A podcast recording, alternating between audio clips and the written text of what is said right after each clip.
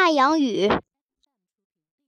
我和乌龟是在天亮之前离开马小跳的家的。让我们有点不安的是，我们是不辞而别。马小跳他们肯定能找到我们。我安慰着乌龟，也在自我安慰：只要他们能到山洞里来，就能找到我们。我们很快就看到了翠湖公园。微弱的天光下，我依然能就看见那圆圆的小玉盘似的荷叶漂浮在静静的湖面上。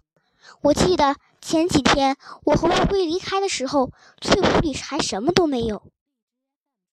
远远的，我就看见了心爱的山洞，覆盖在山洞外面的绿色植物长得更加茂密，而那种叫六月雪、七里香的小白花，将在天亮之前发出最后的芬芳。离山洞越来越近，我心里的那种预感，此时此刻老老鼠一定在山洞里就越来越强。果然，老老鼠待在山洞里，看着我，没有一丝一毫的尴尬，问我为什么连个招呼都不打就悄悄的回来了。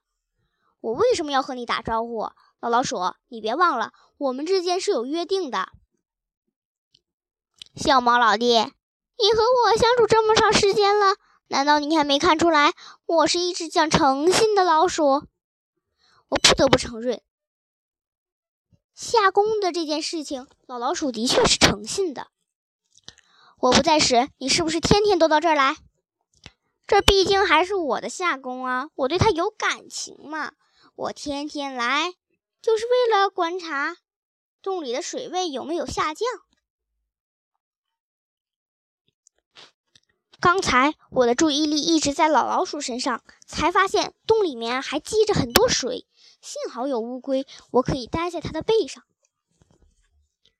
早知道是这样，还不如留在马小跳家里呢。我明白，乌龟是怕闻不到孩子味儿。你放心，只要他们知道我们在山洞里，就会经常给我们送吃的来，这样我们经常可以闻到孩子味儿的。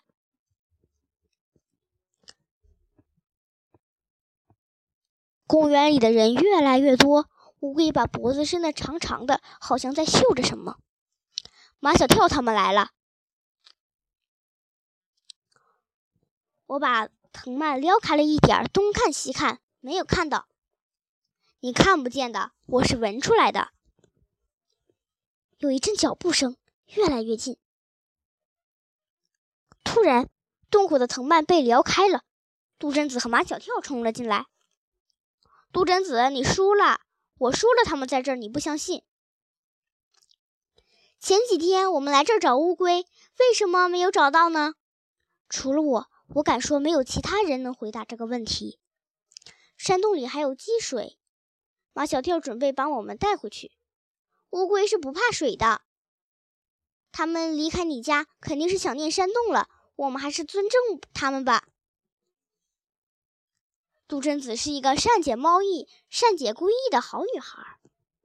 中午阳光灿烂，我猛然看见了下起了金丝般的太阳雨。太阳出来了，却还下着雨。